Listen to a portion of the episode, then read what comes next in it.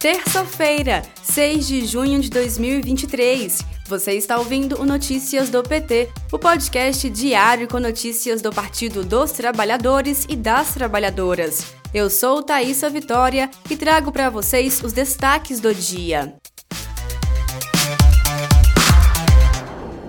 Hoje, terça-feira, o presidente Lula participa da maior feira agrícola do norte e nordeste do país, a Bahia Farm Show, na cidade de Luiz Eduardo Magalhães. A previsão é que o presidente Lula anuncie uma linha de crédito via BNDES, que é o Banco Nacional de Desenvolvimento Econômico e Social, de 7,6 bilhões de reais para o setor agropecuário.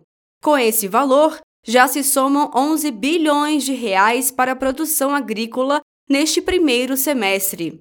Da Bahia, o presidente Lula segue para Pernambuco. Na cidade, Lula tem dois dias de agenda. O primeiro será uma visita à fábrica da Jeep. E amanhã, quarta-feira, Lula participa do relançamento do programa Farmácia Popular e da inauguração do campus do Instituto Federal de Pernambuco.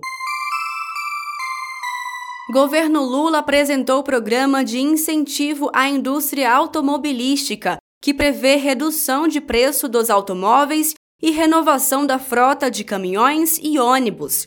Os descontos tributários para caminhões e ônibus vão de 33 a 99 mil reais no preço final dos veículos.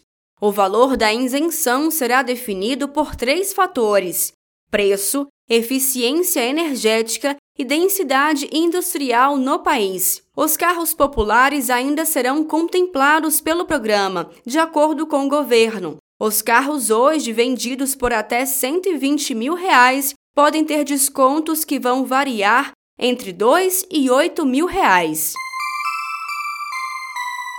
Governo Lula lançou o programa Desenrola Brasil, a iniciativa deve beneficiar 70 milhões de brasileiros endividados e reduzir a inadimplência no país, e será executado em três etapas: publicação da medida provisória, adesão dos credores e realização do leilão, e adesão dos devedores e período de renegociação.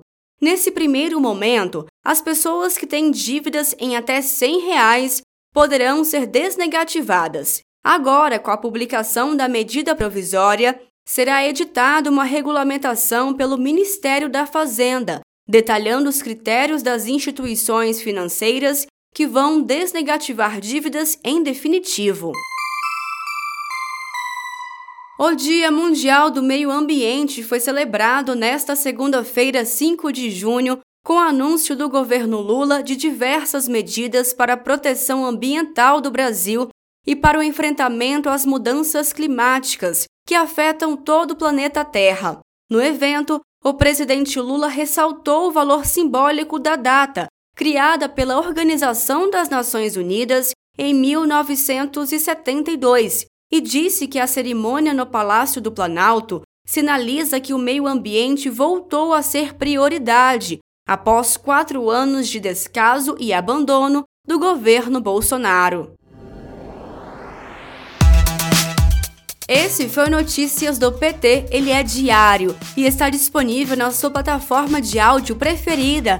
Siga o podcast para receber uma notificação toda vez que sair um novo episódio. Se você gostou, deixe 5 estrelas na avaliação e compartilhe. Você encontra mais notícias como estas no portal do PT, em pt.org.br.